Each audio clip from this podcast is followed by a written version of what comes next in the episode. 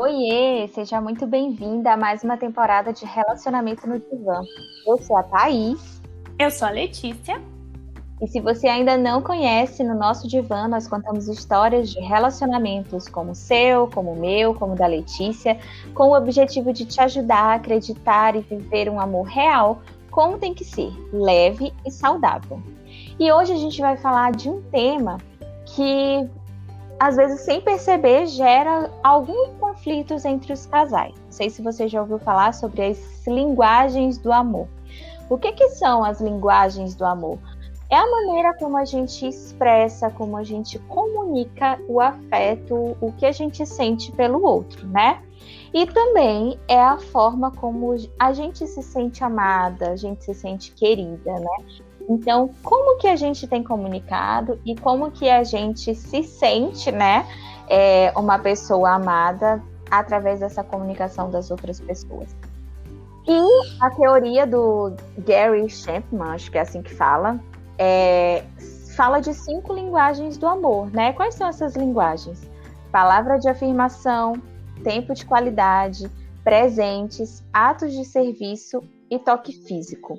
E antes da gente passar por essas cinco linguagens, a Letícia vai trazer para a gente aqui um exemplo para que, que fique mais ilustrativo e a gente consiga discutir a partir disso, não é não?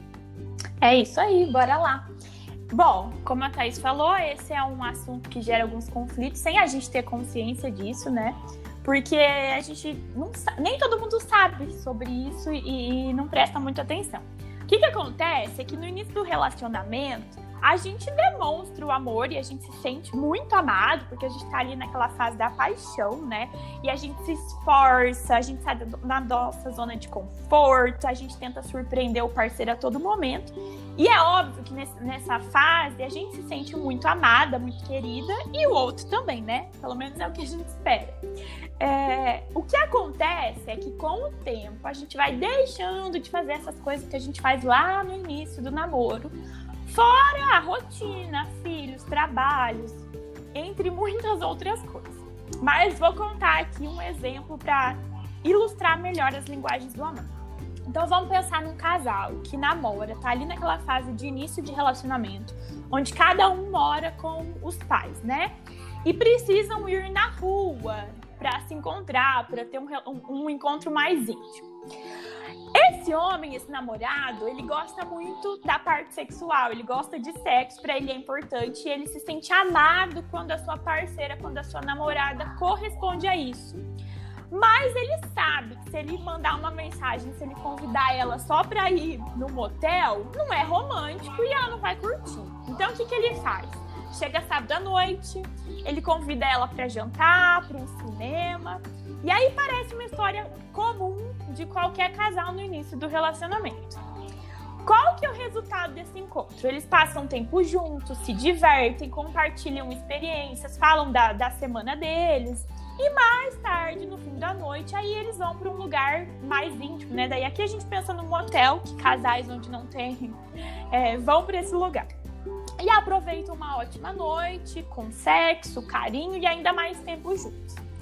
Essa mulher, por mais que ela goste do sexo e pra ela ela isso importante, ela não acredita que o amor é demonstrado por meio do contato físico. O que ela realmente gosta e o que ela preza é esse tempo junto ao lado do namorado. Quando isso acontece, ela se sente muito amada. Só que depois, passa o tempo, esse casal se casa aí, né, a gente sabe, na vida de casada, além de todas as correrias, esse casal ele tem a própria casa. Eles não precisam mais ir para a rua, eles não precisam mais sair. Pelo menos é isso que esse homem do exemplo pensa. Já que eles podem comer em casa e para o sexo basta ir para o quarto do casal. Pronto. Sim. O problema é resolvido, economiza com motel. tem outras contas para pagar e tudo mais. Só que dessa forma, pouco a pouco, a mulher começa a se sentir menos amada. O seu parceiro não dedica mais nenhum tempo para ela. Não convida ela mais para sair, para dar um passeio no shopping, para jantar. Cinema, então, para quê? Se tem Netflix, não é mesmo? Alguém se identifica, será? É, e até mesmo ele para de prestar atenção no que ela fala, perguntar como foi o dia dela, sobre o trabalho, enfim. Na visão dessa mulher, o seu marido só quer sexo. E ela começa a pensar que ela só serve para isso, que ele não gosta mais dela, que é só o sexo que importa. Por outro lado, o homem também passa a se sentir menos amado, já que a esposa não corresponde mais às investidas dele ela tá sempre chateada, com dor de cabeça. E aí ele começa a se sentir sozinho e achar que a esposa perdeu o tesão e o interesse nele. E agora só quer conversar. Resultado: esse casal começa a acreditar que o, que o amor desse relacionamento acabou. Moral da nossa história é possível evitar esse sentimento de falta de amor e todas essas brigas e discussões que provavelmente vêm junto com isso, se a gente aprender a comunicar a nossa linguagem, se comunicar na linguagem do amor da outra pessoa e aprender também sobre a nossa, né? E ensinar isso para o nosso parceiro. Uhum. Porque esse sentimento de falta de amor é o que gera assim segurança, essas fantasias de ah, ele deve ter outra, ah, ele não gosta mais de mim. E aí também vem muito com aquilo que a gente já falou em outros episódios, né, sobre a questão estética. Às vezes é porque eu tô gorda, eu tô magra, eu tô feia, eu tô isso, então ele não gosta mais de mim. Né? E aí vão começando cada casal aí tendo os seus pensamentos e com isso vai aumentando as discussões, né? Sim, com certeza. E aí não adianta esse casal se esforçar, fazer tudo, ou pelo menos achar que tá fazendo tudo pelo outro, se não usar a linguagem correta. É como se a, a mulher estivesse falando em inglês e o marido só entendesse em francês. As pessoas, o casal fica cada um falando uma língua, não, em outro idioma, né? Aí não tem comunicação e o relacionamento não vai, não vai para frente, ele fica patinando. Sim. Bom, eu acho que esse exemplo deu para entender bem claro o que é que acontece, o porquê que é importante a gente conhecer as linguagens do amor.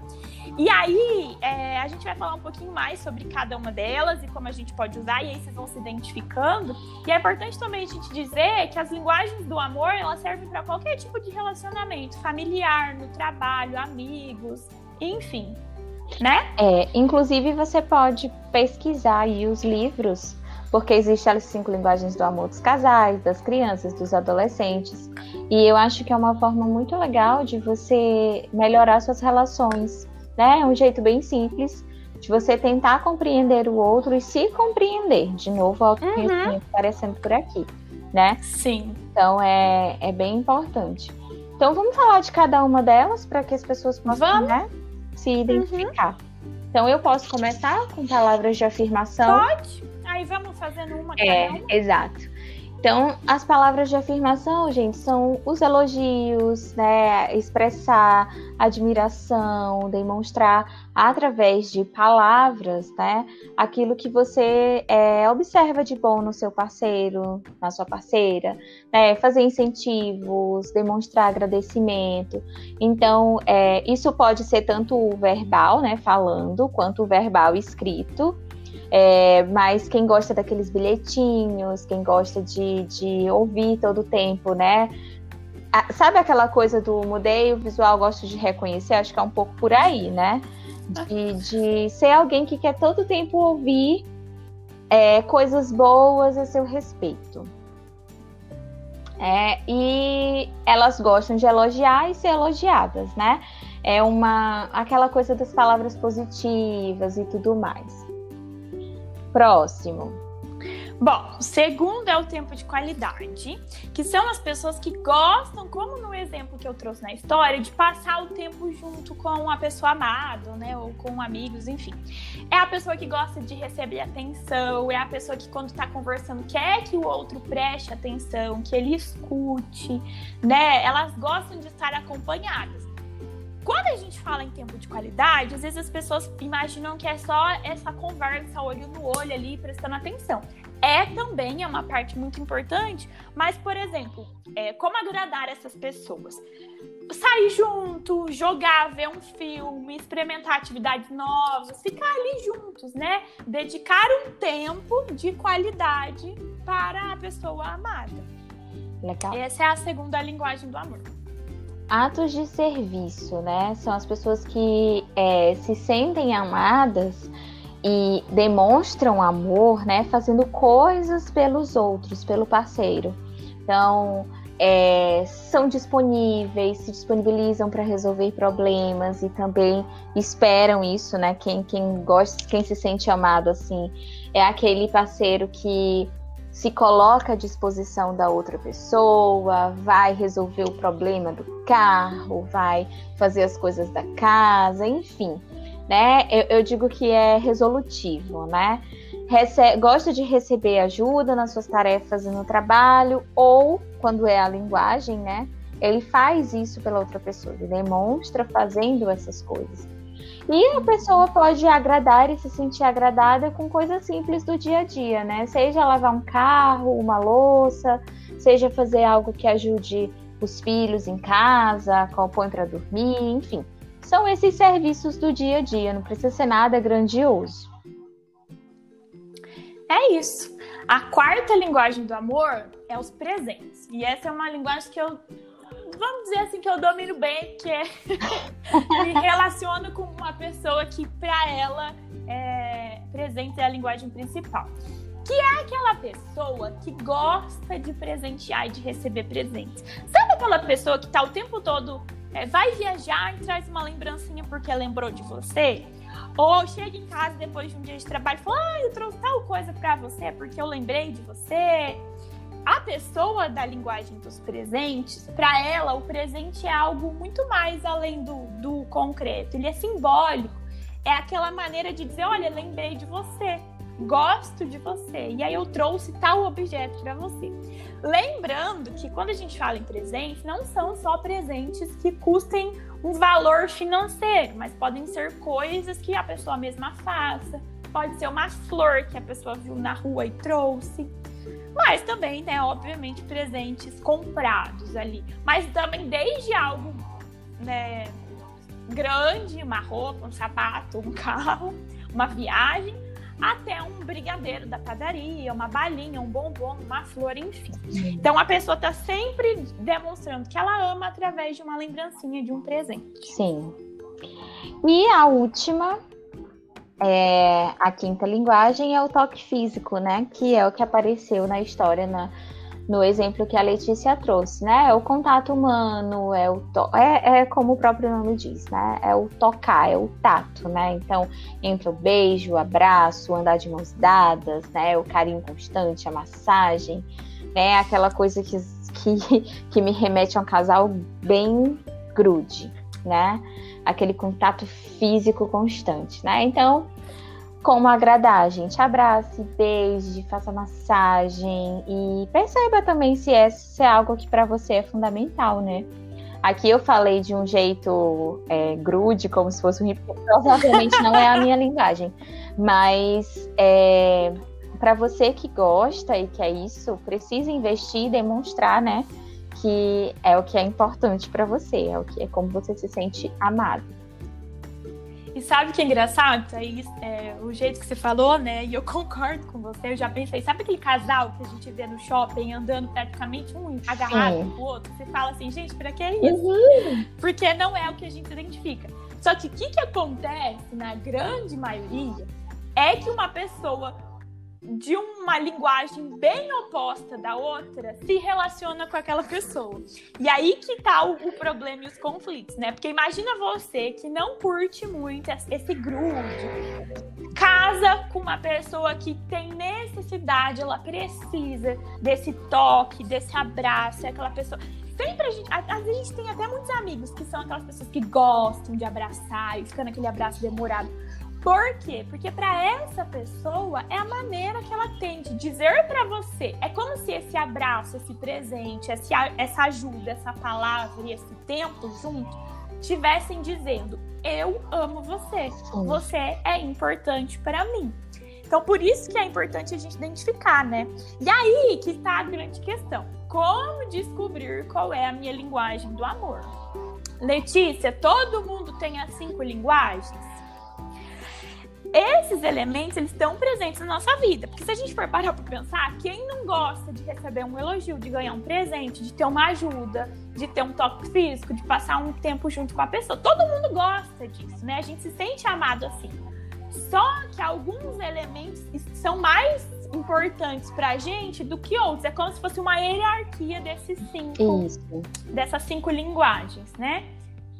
Exatamente. Quer falar? Não, só, só isso mesmo, é essa hierarquia. Eu pensei exatamente isso. Aham. Uhum. E aí tem pessoas que têm uma linguagem que é mais predominante, tem outras que são duas bem predominantes, né? Aqui, por exemplo, na minha casa, o meu noivo, ele é muito do presente, mas ele é muito do ato de serviço. E eu demorei para entender essa questão do ato de, de serviço que era importante para ele. Então, é uma coisa que é fácil da gente descobrir a nossa linguagem e também já descobrir a linguagem do parceiro é a gente prestar atenção naquilo que a gente está sempre reclamando, né? Que é aquilo que a gente está sempre clamando pro outro. Nossa, eu queria muito que meu namorado me elogiasse mais, que meu marido me ajudasse mais a cuidar das crianças, da casa, ele não faz nada.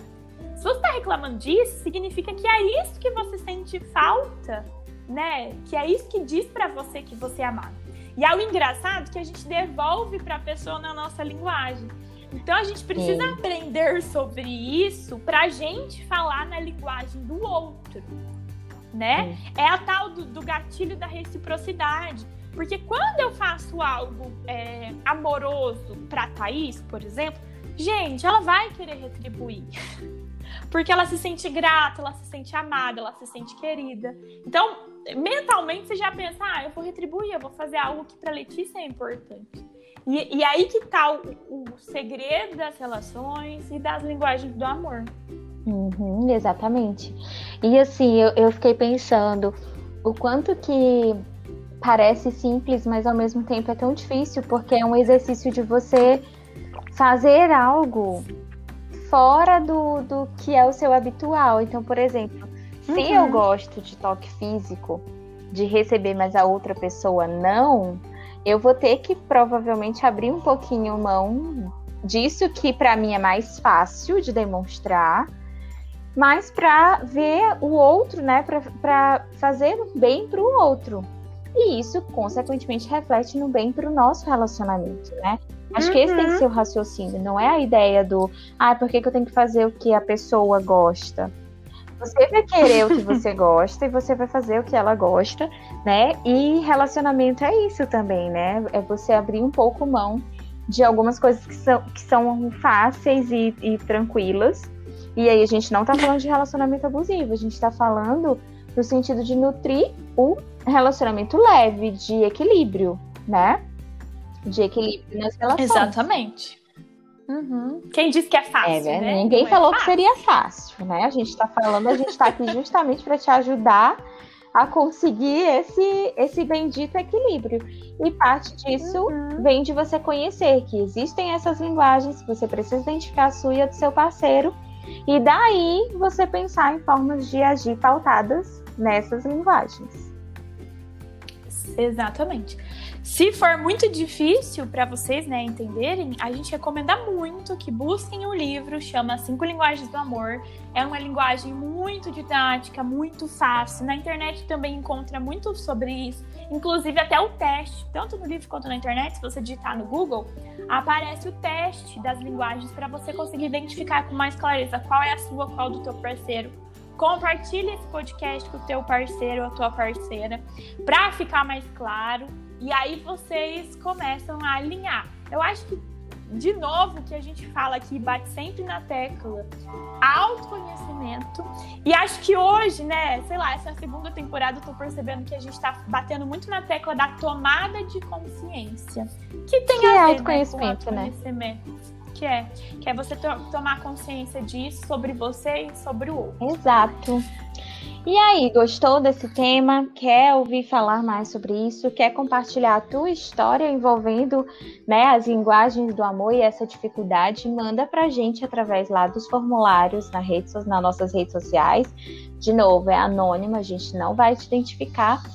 No arroba leticia.ross, no arroba thaisalmeida.pc. E aí a gente conta a tua história, te dá uma luz relacionada sobre isso. E toda semana tem um tema novo por aqui, alguma história real. E a gente quer te ajudar no teu relacionamento. Tá bom? Beijo e até a próxima. Beijos. Tchau, tchau.